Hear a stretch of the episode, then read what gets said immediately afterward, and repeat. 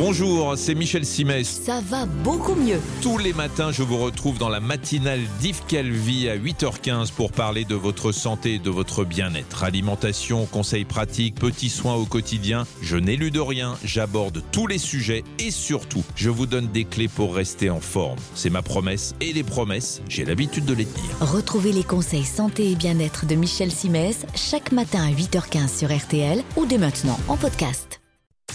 20h, 21h. Jacques Pradel sur RTL. L'heure du crime. Et bonsoir à toutes et à tous, très heureux de vous retrouver pour cette nouvelle édition de l'heure du crime, une émission qui a été préparée comme chaque jour par Justine Vignot avec Émilien Vinet et c'est Marc Bisset qui est à la réalisation technique de cette heure du crime spéciale femmes battues. Euh, effectivement, nous parlons tous et nous avons tous été euh, émus par le calvaire de cette femme, Jacqueline Sauvage, condamnée en 2014 et en 2015 à 10 ans de, de prison pour le meurtre de son mari violent après 47 ans euh, d'enfer conjugal, 47 euh, longues années avec un homme qui la battait, qui l'humiliait, qui violait ses propres filles sans que personne à l'extérieur ne prenne conscience de ce drame. Le 10 septembre 2012, à la suite d'une dernière violence, elle a décroché un fusil de chasse et elle a abattu son mari dans le jardin de leur pavillon près de Montargis. Ensuite, l'histoire, euh, on la connaît, tout le monde a été bouleversé par son histoire, par les deux condamnations successives, puis euh, par euh, la grâce totale euh, accordée par le président de la République François Hollande. On entendra d'ailleurs ce soir Jacqueline Sauvage et c'est vrai que TF1 diffuse ce soir le film d'Yves Régnier qui s'inspire du livre de Jacqueline Sauvage. Je voulais juste que ça s'arrête. Le, sous-titre, c'était C'était lui ou nous. Le film d'Yves Régnier s'intitule C'était lui ou moi. À partir de cet euh, événement, de cette émotion générale, de la volonté aussi, semble-t-il, de la société euh, d'avancer, de, comprendre les mécanismes de l'emprise qui fait qu'une femme peut vivre des années et des années euh, sous la coupe d'un pervers sans pouvoir s'en échapper, j'ai demandé à deux femmes, bien sûr, qui connaissent particulièrement bien ce, ce dossier, d'être mes invités ce soir. Maître Janine Bonagiunta. Bonsoir, maître. Bonsoir, Jacques euh, du bureau de, du barreau de, de Paris. Vous êtes euh, l'une des deux avocates de Jacqueline Sauvage avec maître Nathalie Tomasini. Vous aviez également été les avocates dans le passé d'Alexandra Lange, que nous entendrons de, ce soir d'ailleurs, qui sera en direct avec nous tout à l'heure. Euh, Souvenez-vous, le 27 avril 2015, dans l'heure du crime, elle racontait ce calvaire qu'aucune femme ne pourra jamais oublier. Ça revient par cauchemar, par des, des choses qu'on parle en thérapie avec les enfants, euh, même quand on en parle rien que rien qu'entre nous. Mais bon, on essaye de penser nos plaies euh, petit à petit. Vous vous-même, vous aviez cherché de l'aide avant avant ce drame? À plusieurs reprises, j'ai demandé de l'aide aux services sociaux, aux services de police, et en vain. Limite, ils me demandaient de rentrer et faire bonne figure. C'était pas possible. Tout comme moi, il banalisait jusqu'au jour du drame. Je suis allée faire une main courante peu de temps avant le, avant le drame et je flippais rien qu'à l'idée de savoir qu'il serait au courant. Euh, J'étais complètement embarrassée de, de, rentrer à la maison et, et de lire dans ses yeux euh, Tu es allé voir les, les flics et tu risques gros à cause de toi. J'avais très peur pour moi. On ne peut pas partir parce qu'on est, on est coincé dans cette emprise. Il y a les enfants, il y a la famille, il y a nous-mêmes, y a forcément des menaces. Et voilà, on a peur pour elle. Au début, il y avait de l'amour. Je pensais même le changer et puis forcément, sinon je serais pas tombée amoureuse de lui. Mais bon, j'ai été euh, abusée. Alexandra Lange, qui a été acquittée en 2012 par la Cour d'assises du Nord, euh, qui avait euh, reconnu qu'elle était en état de légitime défense lorsqu'elle avait tué son mari, qui l'agressait et qui l'a menacé de mort. Elle avait raconté euh, ce cauchemar dans un livre acquitté Je l'ai tué pour ne pas mourir, un livre qui était publié aux éditions Michel Lafon et euh, qui était co-signé d'ailleurs euh, par vous, maître oui, tout à fait. Oui, et mon, et, mon associé. Et, votre associé Nathalie euh, Tomasini. donc on retrouvera Alexandra Lange dans le cours de cette émission. Mais je voudrais d'abord saluer l'arrivée dans ce studio de Natacha Calestrémé. Bonsoir. Bonsoir Jacques. Vous êtes journaliste, vous êtes réalisatrice également de grands documentaires de télévision sur le thème de notamment de la santé et de l'environnement. Et à propos des violences conjugales, vous avez publié chez Albin Michel un roman. Euh, mais derrière ce roman, il y a une réalité euh, évidemment terrible, celle des femmes battues. Votre livre s'intitule Les blessures du silence. Et ce, l'écriture de ce livre euh, est née, si j'ai bien compris, de, quelque chose de très personnel qui vous est arrivé il y a quelques années. Tout à fait. Il y a trois ans, une amie très très proche euh, est morte euh, des suites de, de harcèlement conjugal. Euh, et je n'ai rien compris, je n'ai pas compris la gravité de la situation, je n'ai pas trouvé les mots pour l'aider. Et euh, c'était un désastre, une énorme culpabilité pour moi. Mon métier, c'est de comprendre, mon métier, c'est d'analyser, c'est de partager les choses. Et, je suis me retrouvée dans, l'impossibilité finalement de l'aider. Et j'ai mené, voilà, pendant deux ans et demi, des recherches euh, pour essayer de comprendre et de venir en aide à ces personnes, parce qu'elles me disaient si on me racontait euh, ce que je vivais, je partirais.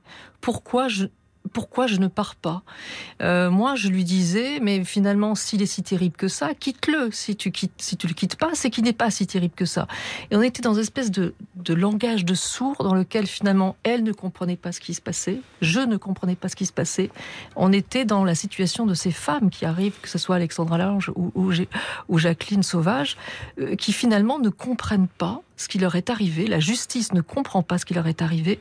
Et j'essayais de mettre un mot, une explication pour justement essayer de comprendre pourquoi ces personnes-là ne réagissent pas. Et, et votre amie, qu'est-elle devenue? Elle est morte des coups Elle est morte, non, elle est morte d'épuisement. C'était effectivement très important de, le dire. C'est-à-dire que dans, euh, je ne sais pas si vous voulez qu'on parle de l'emprise, voilà comment ça se passe. Non, on va en parler largement tout à l'heure, mais, elle, juste est pour qu'on comprenne dans, dans quelles circonstances elle est, elle est décédée. Mais vous faites le lien avec, évidemment, euh, le drame qu'elle a vécu tout pendant à fait, des années. Tout à fait. Elle, voilà, l'emprise a fait que euh, elle, est, elle est morte d'épuisement et, des suites, voilà, de harcèlement conjugal.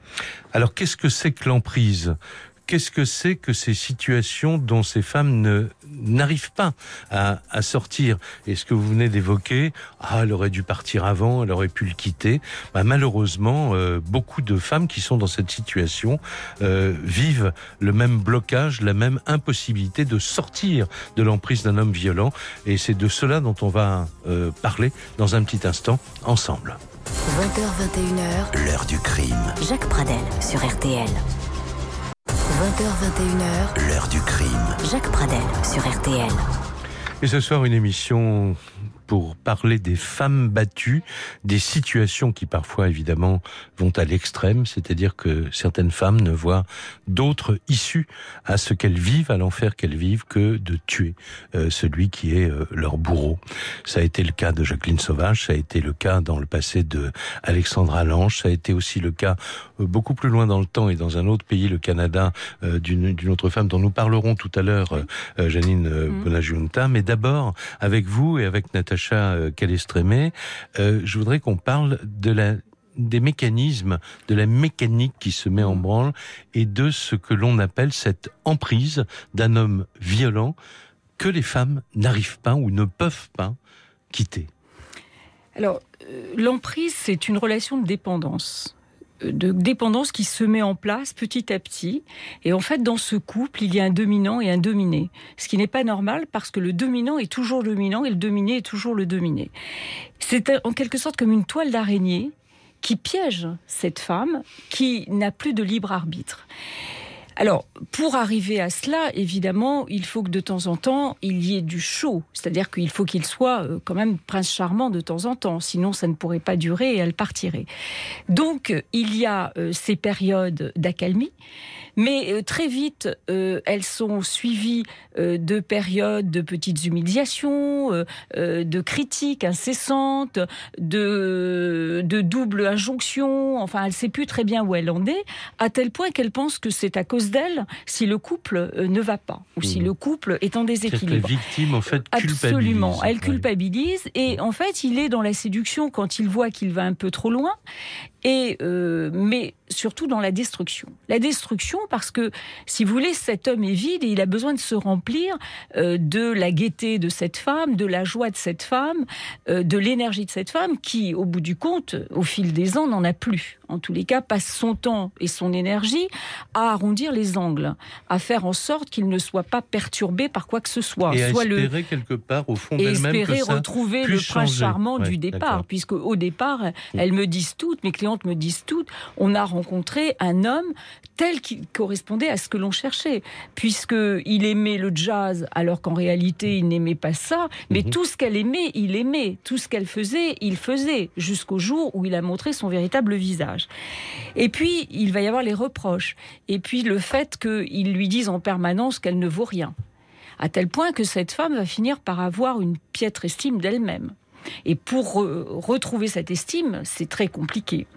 Euh, et en fait, euh, ce, qui me, ce qui me chagrine le plus euh, dans, dans ce phénomène, c'est que les magistrats, puisque moi j'ai affaire surtout aux magistrats, on méconnaissent complètement ce phénomène d'emprise euh, qui est reconnu par les psychiatres et qui est vraiment disséqué, et notamment par le docteur Coutenceau, qui est un psychiatre reconnu. Mhm. Et en fait, finalement, il sous-estime ce que cette femme peut vivre au sein de ce foyer. C'est-à-dire qu'ils réagissent un peu comme au café du commerce quand les gens disent mais Absolument. pourquoi elle l'a pas quitté plus tôt Et alors, quoi, en nous ouais. avons, à chaque procès devant la cour d'assises, les mêmes questions. Madame, il fallait porter plainte. Pourquoi n'êtes-vous pas partie? Et on reproche justement à Jacqueline Sauvage d'avoir euh, mené une entreprise euh, avec son mari, où elle avait euh, un certain pouvoir, de ne pas avoir réussi à partir. Mais c'est plus complexe que ça, parce que ces femmes sont contrôlées, sont vraiment en prison. Alors c'est une prison qui se met en place et, et elles ne peuvent pas y échapper. Sauf Alors- par le suicide ou, ou par, euh, par le fait qu'elles passent à l'acte. Voilà. Euh, Natacha Calestrémé, euh, ce sont des tyrans domestiques, ces hommes? Alors oui, alors c'est vrai que comme le disait euh, Maître Bonagionta, euh, il y a cette espèce de lavage de cerveau qui fait que, euh, avec ce qu'on appelle les injonctions paradoxales, c'est-à-dire que dans une même phrase, on vous dit mais bouge-toi, t'as vu comme euh, t'es molle, et en même temps mais repose-toi, et on sait plus finalement sur quel pied danser. Et ou bien quand est-ce que tu rentres? Est-ce que tu rentres ce soir? Non, je, je rentre, je, je te, je te réponds pas, c'est-à-dire le silence. Mhm. Et ce qui fait que la personne ne sait jamais et, et qu'est-ce qu'elle elle doit prendre comme décision et le fait qu'elle qu'elle n'ait pas les informations, c'est pour ça que j'ai appelé d'ailleurs mon livre Les blessures du silence, eh bien elle va prendre une décision, elle va tomber forcément à côté et ça va lui être reproché. Alors justement, parlons des blessures du, silence, parce que c'est un livre qui est écrit la première personne du, singulier. hein. On est dans un récit avec un policier qui va mener l'enquête sur euh, la disparition d'une femme, et évidemment on échafaude tous les hypothèses, toutes les hypothèses, pardon. Euh, elle est partie avec un amant, Voilà. évidemment, Ouais. euh, ou alors euh, les Elle est- autres hypothèses. voilà, bon, elle, elle- elle s'est suicidée, on l'a Voilà. tuée, voilà. Bon. C'est un départ volontaire, Mm. et on va s'apercevoir, Mm. euh, Alors, euh, au on, fil du récit, voilà, on découvrira à la fin. On, on parle, voilà. y a de bonnes raisons à cette disparition. Voilà. On dit, on n'en Ouais. dit pas plus. Mais si vous voulez, c'est vrai qu'à travers ce livre, ce que j'ai voulu, c'est vraiment essayer de comprendre les mécanismes. Et il y a quelque chose qui, qui, qui est resté une question euh, primordiale, c'était savoir justement pourquoi les personnes ne partaient pas. Alors, d'un point de vue médical, euh, les psys expliquent euh, un phénomène qu'ils appellent la sidération. C'est-à-dire que euh, face à la violence des mots, parce qu'on parlait des femmes battues, mais la violence verbale peut être bien pire, parce que les coups, on peut, c'est condamnable, on peut euh, Les montrer. les montrer. Mhm. Les mots, bah, c'est ma parole contre la vôtre. Et ces cicatrices-là ne se voient pas. Elles quoi. se voient Ouais. pas, voilà. Donc, face à la violence des mots, les personnes sont en, en- en fait, phénomène de sidération, c'est-à-dire que elles sont dans une espèce d'impuissance acquise où elles ne disent, elles, elles, elles, elles- deviennent incapables de dire, de dire quoi que ce soit. Et il y a aussi une forme de euh, dissociation, c'est-à-dire que les psys disent, euh, c'est comme si on était étranger à son corps. Vous savez, euh, ils appellent ça la, la fuite mentale. Bon, on connaît tous l'expression des personnes qui ont vécu, par exemple, la guerre ou le viol, dire à cet endroit, j'ai perdu une partie de mon âme. Vous savez, bon, Oui. sur le plan énergétique, j'avais envie de savoir ce qui s'était passé s'il n'y avait pas une explication. Et je me suis rendu compte d'une chose, c'est-à-dire que les psys, ce qu'ils expliquent justement avec cette fuite mentale, finalement, face à cette violence, qu'elle soit physique, qu'elle soit juste verbale, eh bien, ce phénomène de sidération fait, fait qu'il y a une partie de nous qui s'extrait et que l'autre, en fait, récupère. Et c'est pour ça que les personnes ne partent pas. C'est que tout simplement l'autre a pris une partie de sa lumière. Alors, il y a aussi l'autre question, on se dit souvent à l'occasion de telle ou telle euh, affaire très grave, mais comment se fait-il que les voisins, les amis, les proches, euh, la famille même, quelquefois, euh, euh, n'aient pas réagi? On va parler de cela et on va parler aussi, dans quelques instants, après cette pause, de la manière dont la justice apprécie ou pas tous ces éléments-là, parce qu'il y a un code pénal, il y a un code civil, et on a l'impression que la situation est figée alors que la société est en train d'évoluer. On va parler de ça ensemble dans un instant. L'heure du crime. Sur RTL. L'heure du crime. Jacques Pradel. Jusqu'à 21h sur RTL. Les invités de l'heure du crime ce soir, maître Janine Bonagiunta du barreau de Paris, avocate euh, avec euh, maître Nathalie Tomasini de Jacqueline Sauvage euh, et Natacha Calestrémé, journaliste et réalisatrice de documentaires de télévision, qui est également l'auteur de ce livre Les blessures du silence, publié chez Albin Michel. C'est un roman, mais c'est un roman évidemment qui à la fois s'inspire d'histoires vraies et qui est peut-être euh, un excellent manuel qui ne porte pas son nom à lire de toute urgence par les femmes qui se trouveraient dans cette situation d'emprise dont on parlait euh, il y a euh, quelques instants. Et puis à 20h45, Alexandra Lange, qui dont, l'avocat général au procès devant les assises du, du Nord avait demandé l'acquittement, on avait reconnu qu'elle était en état de légitime défense lorsqu'elle avait tué son mari en 2009. Euh, Alexandra Lange sera en direct avec nous tout à l'heure. Mais d'abord, je voudrais euh, en fait euh, qu'on se souvienne, et ça ne va pas être difficile pour vous, maître Bonagiunta, c'est que tout ce qu'on se dit sur ces histoires de femmes battues, ça a été dit, redit, disséqué, exposé au cours de deux procès, les deux procès de Jacqueline Sauvage. D'abord en 2014, elle est condamnée à 10 ans de prison. Son avocat à l'époque avait aussi plaidé la légitime défense. Ça n'a pas été retenu par, euh, le, par le jury. Et puis le 3 décembre 2015, c'est le verdict du procès en appel euh, qui tombe dans la soirée, qui est le même qu'en première instance.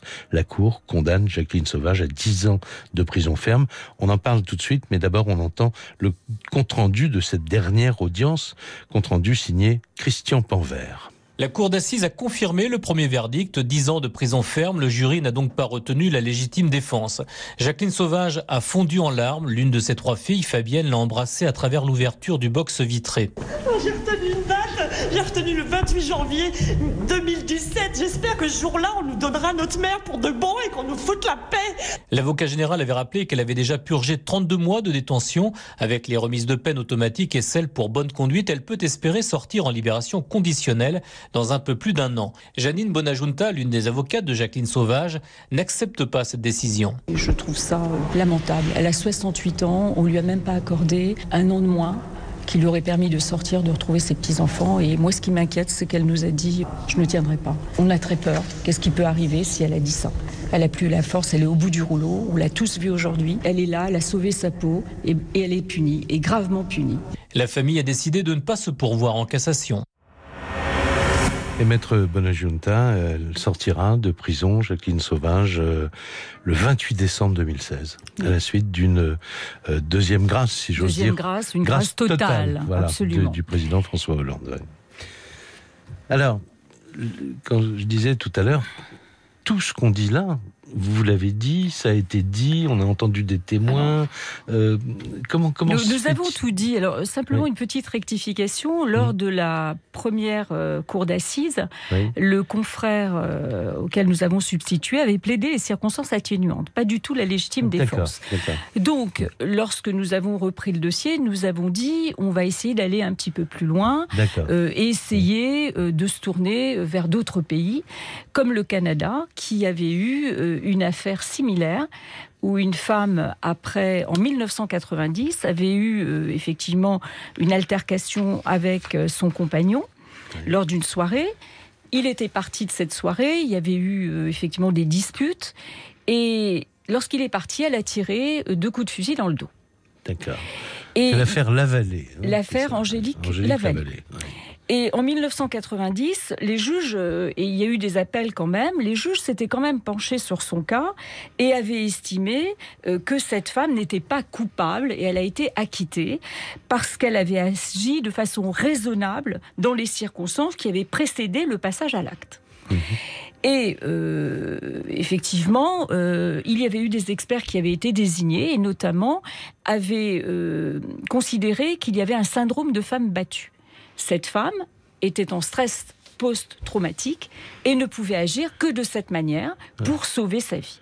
Dans d'autres termes, c'est une présomption de légitime Quelque défense. part, quelque Ouais. part. Mhm. Et euh, en tous les cas, euh, on peut considérer que c'est une légitime défense différée, puisque le- il y avait eu, un- un- ça n'était pas dans le dans le temps immédiat, mais Ouais. dans dans un temps, euh, un- dans le même temps, quelques quelques temps après, qu'elle avait tiré donc dans le dos de son de son compagnon. Et, et- et pourtant, à l'époque, la société canadienne. À l'époque, le- les critères de la légitime défense étaient les mêmes qu'en France aujourd'hui. voilà. Mais nous étions en 1990. C'est-à-dire, il faut qu'il y ait une réponse proportionnée Absolument, à l'acte, etc., absolument. etc. Voilà, Ouais. une agression, une riposte Mhm. proportionnée à l'acte et Ouais. concomitant. D'accord. Et donc là, elle avait été acquittée. Et cette jurisprudence avait, avait fait euh, son chemin. Mhm. Euh, et euh, dans des cas similaires, il y a eu d'autres acquittements. Mais il a fallu attendre 2012 pour que le Code criminel euh, estime, dans son article 34, qu'il fallait revoir les critères Mhm. dans les problèmes de violence conjugale. Et il a revu les critères en disant euh, on, on s'atta- on s'attache à la nature, la force ou la menace de ce qui s'est passé.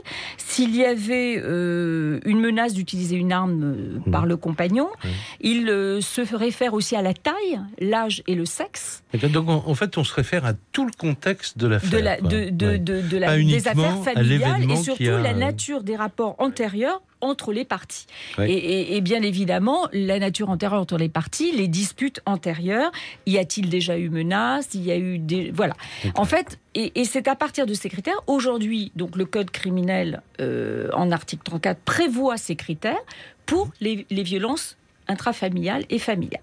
Ce qui euh, arrive en 2012, quand même, 20 ans Mhm. plus tard. Donc, mais la jurisprudence a fait que ce code existe et cet article existe, parce qu'on s'est rendu compte que malheureusement, euh, il y avait énormément de difficultés dans les couples et qu'on ne trouvait pas de solution de texte législatif. Natacha Calestrémé Oui, ce que je voulais dire, c'est que par rapport à l'affaire de Jacqueline Sauvage, toute sa famille, les trois filles et le fils, ils travaillent avec le père, c'est-à-dire que c'est un monstre. Et ce que je pense que ce qu'on ne comprend pas à l'époque, c'est que tout simplement, ils sont, l'homme est terrible, mais ils travaillent avec lui.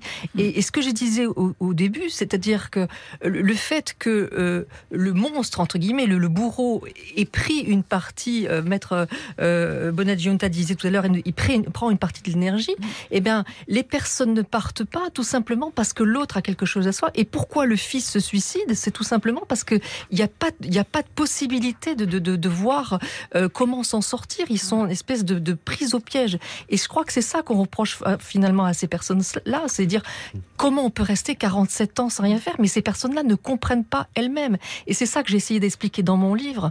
C'est justement pour, pour comment cette, cette impuissance en fait acquise et comment faire pour récupérer cette énergie pour pouvoir partir et se libérer. Parce que le but du jeu, c'est par partir pour être libéré. Alors, qu'est-ce qu'on peut souhaiter dans un monde idéal? On va en parler. Comment vous aimeriez que euh, le code pénal soit peut-être réformé ou que les cours d'assises réagissent différemment euh, Eh de bien- ce qu'elles font actuellement? On en parle si vous voulez après euh, une petite pause. 20h21h, L'heure du crime. Jacques Pradel sur RTL. Retour de l'heure du crime. Jacques Pradel sur RTL. À travers les, histoires que nous évoquons de, femmes battues, que soit le procès de Jacqueline Sauvage, avant celui-là, celui d'Alexandra Lange, on peut dire qu'il y a une prise de conscience, quoi, dans la société en tout cas, et que les femmes commencent à se rebiffer, et c'est pas mal non plus. Et ça s'est passé à l'occasion de, euh, de de feuilleton judiciaire euh, et médiatique euh, Jacqueline Sauvage le 23 janvier 2016. Euh, je rappelle qu'elle sera donc graciée totalement par le président de la République à la fin de cette, de cette année-là, on est bien d'accord. Il y a une mobilisation euh, de l'opinion publique très importante. Il y a des manifestations de soutien un peu partout euh, à Jacqueline Sauvage. Il y a une pétition qui circule sur Internet. Il y a une collecte de fonds même qui a été euh, lancée. Et plusieurs centaines de personnes se rassemblent le 23 janvier 2016, place de la Bastille, pour réclamer la grâce présidentielle. Mais derrière cette, cette demande de grâce présidentielle, il y a tout ce dont nous parlons depuis tout à l'heure. Écoutons d'abord le reportage de Céline Landreau qui était sur place pour RTL et on en parle ensuite. Toujours cette même demande, la grâce présidentielle pour Jacqueline Sauvage. Aujourd'hui, derrière les barreaux dans une prison du Loiret, une situation intolérable pour Patrick Jean. Penser que cette femme aujourd'hui, après tout ce qu'elle a vécu, soit mise dans une cellule, c'est absolument insupportable. Et donc évidemment, on demande qu'il y ait une grâce, puisque la justice a tranché comme on le sait. Il faut que le président de la République sorte du bois et il en a le pouvoir, qu'il fasse un, un geste symbolique fort. Une grâce comme un symbole, car le cas de Jacqueline Sauvage n'est que l'illustration criante pour ces centaines de manifestants du manque de considération des pouvoirs publics face aux femmes victimes de violences. C'est ce qu'explique Karine Plassard à l'origine de la mobilisation. Aujourd'hui, oui, Jacqueline, c'est aussi un symbole sur cette question-là parce qu'elle est victime avant tout de la société. Si la société avait mis les moyens pour la protéger, ça ne serait pas arrivé. Et aujourd'hui, bah, ça suffit. Quoi. On ne peut pas accepter en France que 130 femmes meurent par an. Donc il faut qu'on se donne les moyens avec une vraie loi et qu'enfin on protège les femmes victimes de violences et les enfants victimes de violences. Une vraie loi pour que de tels drames ne se reproduisent pas et que le pays des droits de l'homme devienne aussi celui du droit des femmes. Alors maintenant, parce que je voulais qu'on parle aussi ce soir de choses vraiment concrètes et qu'on vous donniez l'une et l'autre euh, les conseils qui vous paraissent indispensables aux femmes qui se trouveraient dans ces situations. Euh, Qu'est-ce qu'on fait? Porter plainte euh, Comment on fait? Euh, Déposer une main courante? À quoi ça sert? Signaler la situation? À qui? De quel droit? Si on est voisin, ami, proche? Est-ce que vous pouvez nous aider à, à, mieux comprendre comment on pourrait euh, changer finalement un certain nombre de ces situations dramatiques avant qu'elles n'en arrivent euh, au drame quoi. Alors euh, c'est assez compliqué parce qu'on rentre dans l'intime l'intimité d'un couple. Hein. Donc les voisins même lorsqu'ils entendent des cris, bien souvent euh, n'osent pas n'osent mmh. pas parce qu'il s'agit de secrets, ben, d'un voilà. vase clos. Alors je dirais il vaut mieux appeler pour euh, faire venir les secours, même euh, si euh, il n'y a rien, plutôt que ne pas appeler, parce mmh. qu'il peut y avoir effectivement des drames qui se passent au sein d'un foyer. Mais on se dit de quel droit je dénonce, parce que c'est ce qu'on a en, en, tête, on dénonce quelqu'un. Bien sûr. Mmh. Alors il y a les amis, il y a les amis, ou en tous les cas, euh, elles sont très isolées, le peu d'amis qu'il reste. Ouais. Euh, il y a Jacqueline les Sauvage avait parlé, par exemple, de sa situation. Bien sûr, elle, non, elle était complètement isolée. Elle est complètement isolée. Euh, elles sont sous contrôle permanent. Ouais. donc, elles sont dans la terreur, dans l'insécurité, dans, dans la dépendance au conjoint violent. Mmh. Lorsqu'elles arrivent à travailler, elles arrivent à s'exprimer. Et encore, il faut que les collègues remarquent ou qu'elles ont maigri ou qu'elles sont pas bien, etc. Mmh. Et dans ces cas là, elles peuvent se confier. Mais je dirais qu'il y a tout à faire, malheureusement. Il y a encore des formations qui sont vraiment importantes, déjà au stade du commissariat de police, car mmh. tout part de là. Oui. Si on a un bon accueil dans un commissariat de police, avec une personne formée, une personne qui privilégie l'anonymat, enfin, c'est-à-dire qui, qui essaye d'entourer, d'entourer pour faire parler, parce que tout ne se dit pas lorsqu'on dépose plainte. Mm.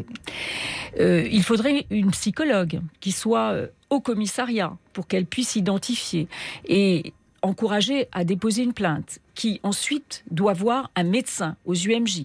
Et tant qu'il n'y a pas une bonne formation et des médecins ou des sages-femmes lorsqu'elles sont enceintes, euh, ou de médecins de famille, ou encore des assistantes sociales, tant qu'il n'y a pas une bonne formation qui permette de d'identifier qu'il se passe quelque chose. Mmh. Moi, lorsque mes clientes arrivent au cabinet, je sais qu'elles ont Mm. souffert, à des signes. Ça se, ça se sent.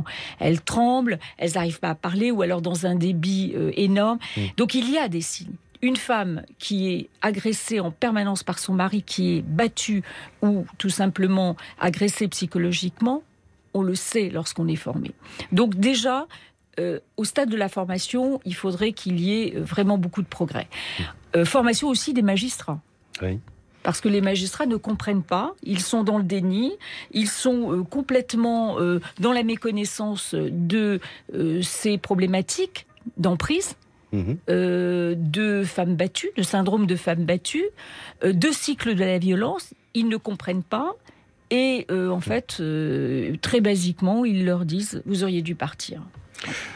Donc voilà, il y a du boulot. Alors, Natacha Calestrémé, vous faites en ce moment une- toute une série de conférences à travers la France euh, à, à- à fait, à l'occasion de la ouais. publication de votre, de votre livre. Euh, on vous parle Les, euh, les personnes viennent vous voir Comment ça se passe Alors oui, et et, quels conseils donnez-vous Alors, c'est vrai que la plupart du temps, les personnes consultent généralement pour un problème de confiance en elles. Elles n'arrivent plus à dormir, elles ont des angoisses, elles viennent pas voir leur psy en disant j'ai un pervers à la maison. C'est ça qui est terrible. Mm. Et comme le dit très bien ma maître Bonadjunta, les- il faut vraiment connaître ces syndromes post-traumatiques pour se rendre compte que les personnes souffrent. Sinon, on ne le sait pas. Alors les conseils, eh bien, euh, tous les psys vont vous dire il faut partir. Le problème, c'est que partir quand euh, on, l'autre a quelque chose à soi, on n'y arrive pas. Alors pour, pour arriver vraiment à partir, déjà, première chose, il faut aller dans un lieu public. Le jour où vous voulez faire une rupture, vous allez dans un lieu public. C'est-à-dire que la personne, elle va pas pouvoir faire de la violence si vous êtes dans un lieu public et accompagner. Si vous êtes avec quelqu'un, eh bien, vous avez cette, cette possibilité justement de, de- vous prémunir. Et ensuite, eh bien, à l'intérieur de mon roman, j'ai euh, mis un, un- protocole, quelque chose qui permet en fait de revenir, de, de se ressentir en fait de, de entier, de, de, de, fuir cette dissociation que j'expliquais tout à l'heure euh, au début, parce que lorsqu'on est en entier, on dit bien, on dit les choses, on est entier. Eh bien, si tant qu'on est entier, on peut faire les choses, on peut dire stop. Or, ces personnes-là ne peuvent pas dire stop, elles ne comprennent pas pourquoi. Et c'est pour ça que dans ce roman, et c'est pour ça aussi que j'ai fait un roman, c'est que un manuel, vous le disiez très bien tout à l'heure, un manuel, on peut pas le ramener chez soi. Mhm. Un roman, on peut ramener chez soi. Euh, voilà. Donc, euh, euh, ce sont toutes ces techniques-là que j'explique à l'intérieur de ce roman. Voilà, le titre, je rappelle, Les blessures du silence chez Albin Michel. On fait une pause. On retrouve Alexandra Lange tout de suite après, parce que j'avoue que je suis curieux de savoir, euh, elle qui a vécu ce qu'elle a vécu, ce qu'elle pense de ce que l'on a dit et quels espoirs, quels espoirs elle, elle, elle peut avoir euh, aujourd'hui pour que la situation évolue. À tout de suite. 20h21h, L'heure du crime. Jacques Pradel sur RTL.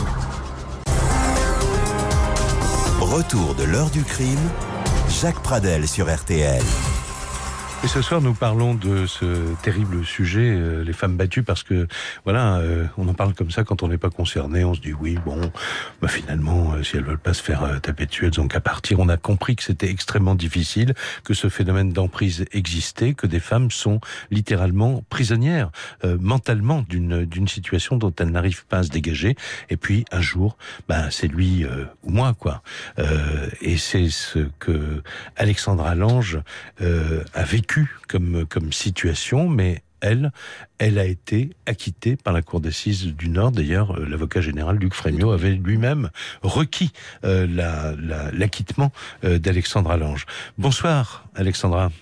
Bonsoir, Jacques. Alors, je voulais euh, justement, première question, savoir simplement d'abord comment vous vivez ce qui se passe en ce moment avec euh, cette diffusion ce soir du, euh, du film donc tiré du livre de, de Jacqueline Sauvage et, de ces mouvements, ces, ces, ces demandes de faire évoluer une situation qui semble terriblement bloquée? De l'histoire de Jacqueline Sauvage, déjà, c'est assez, assez bouleversant. Puisqu'étant donné, nous avons commis le même acte. Euh, la seule différence, c'est bien sûr le nombre d'années. Et euh, aussi le fait que Jacqueline est euh, tuée de dos et moi, il était de face, quoi. Ouais. Sinon, l'histoire reste la même. L'histoire d'une femme battue, d'une femme par milliers. Et vous-même, quand, avec tout ce que vous avez vécu, vous avez, j'imagine, repassé le film à l'envers euh, de très nombreuses fois. Euh, vous avez, euh, au cours de ces, de ces années difficiles, pensé partir, mais ne pas pouvoir le faire. Expliquez-nous.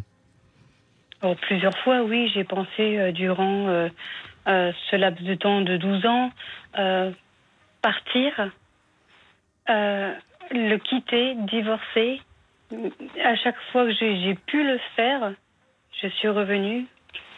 Pas parce que je l'aimais, mais parce que j'étais in- indirectement contrainte par son amour ou par euh, ses, euh, ses tentatives de suicide, parce qu'il me disait qu'il allait se mettre fin à sa vie. Ouais, donc il y avait un chantage euh, affectif également. Oui. quoi. Ouais. Oui, oui. Et aussi le fait que monsieur me disait euh, qu'il voulait changer.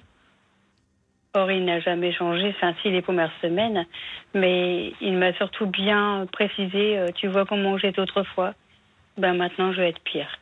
Voilà. Et là, j'ai vraiment eu peur pour moi. Ouais. Et c'est pour ça d'ailleurs je, je redonne le, le titre du livre que vous avez écrit euh, avec euh, comme co-auteur euh, maître Bonagiunta et maître Tomasini.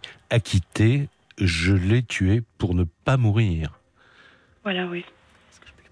Mais non, mais Ouais, j'avais envie de vous poser C'est une- Natacha Calestremé qui veut s'adresser Je voulais vous poser une question parce que c'est une question que je pose très très souvent aux, aux victimes.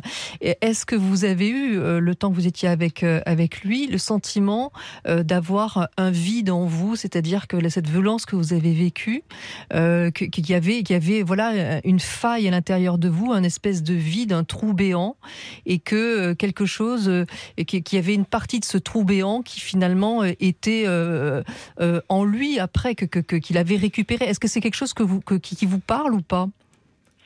C'est peut-être probablement ce- le, le mot qui est la solitude. Non, le, le fait que à l'intérieur de vous, euh, ce qui se passait, cette violence en fait au quotidien, ben, ça, ça, ça, ça crée quelque chose qui était de l'ordre de l'impuissance, et quelque chose comme une faille, comme un arbre dans lequel on met un coup de couteau et, et, et, et où, où vous vous sentez blessé en fait à vie avec un, un trou, un vide en vous, à l'intérieur de vous. Hum, mais justement, c'est exactement ce que je vous dis. Ah oui. Parce que euh, je me suis, il m'a tellement isolée de tout que voilà, j'avais pour euh, pour solitude bah, le, le néant, comme vous dites. Voilà. Il y avait, y avait rien pour com- comme compagnie. Ouais. Mais en, en même temps, si j'ai bien compris, euh, parce que j'ai réécouté euh, l'émission qu'on avait faite ensemble il y a quelques, quelques années, et vous disiez finalement la main courante, le dépôt de plainte, en fait, il va le savoir, il va se venger.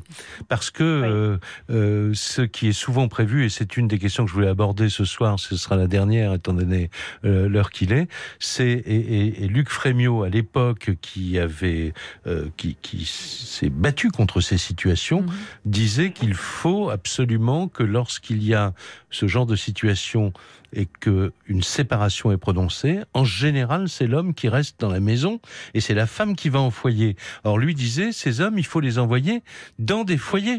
Et, et- et la femme doit rester à la maison chez elle, dans son univers. Qu'est-ce que vous en pensez? Euh, c'est c'est très ambigu en fait.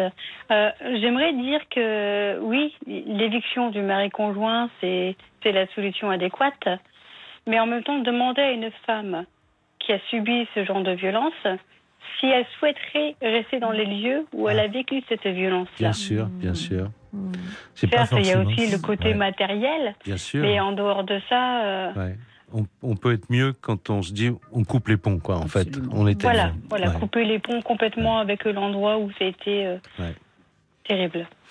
Je vous remercie beaucoup. Hein. C'est jamais facile, évidemment, de parler de ce genre de sujet. Je vous remercie infiniment. Bonsoir Alexandra. Merci. C'est notre bon. bonne adjointe n'a pas eu l'occasion de vous saluer. Oui. Je vous remercie beaucoup, en tout cas, d'avoir participé à cette émission. Euh, il nous reste maintenant euh, à peine une minute et demie ou deux minutes. Je voudrais, Maître Bonagiunta, que vous nous disiez si toutes les sociétés, en Europe par exemple, si on prend l'exemple de l'Europe, si toutes les sociétés, si toutes les, Mm. euh, les, les juridictions euh, réagissent de la même manière et si on est toujours Alors, bloqué. Nous avons vu la refonte des textes au Canada. Oui. qui Mm. pour nous reste un exemple euh, Oui. formidable. Mais nous avons aussi euh, penché, euh, nous sommes tournés vers la Suisse et la- l'Allemagne. Alors en Suisse, il, était, il est estimé que si la victime d'une agression réplique de manière disproportionnée à son agresseur, Il y a un article du Code pénal qui dit qu'aucune peine ne sera infligée si cette réplique s'explique par la panique ressentie par l'agressé. Ça, c'est en Suisse. En Allemagne, la notion de peur existe aussi, et dans son article 33 du Code pénal, si par désarroi, crainte ou terreur, l'auteur dépasse les limites de la défense, il n'est pas puni. Donc, prenons exemple sur ces pays voisins et faisons euh, quand même progresser cette société qui est archaïque dans ses critères de la légitime défense, en tous les cas dans les critères concernant les violences Il faut changer le code pénal Il faut en tous les cas, sans le changer, prévoir euh, des articles spécifiques pour les violences qui se passent dans les familles, qui sont très particulières et euh, qui sont effectivement dans une loi du silence. il faut sortir de ce silence. Je vous remercie beaucoup. Merci infiniment. Merci, euh, Natacha. Je rappelle donc le titre de euh, votre livre, Les blessures du silence chez Albin Michel. Un livre que je vous recommande vivement de, lire parce que d'abord c'est un bon polar aussi, mais en même temps sur un sujet très, très grave mmh. évidemment. voilà. En tout cas, et puis si vous voyez si vous regardez ce soir euh, TF1, eh bien, vous aurez peut-être quelques-unes des phrases qui ont été prononcées ici en tête en regardant Muriel Robin qui incarne, paraît-il, magnifiquement euh, Jacqueline Sauvage. L'émission est maintenant terminée. À demain.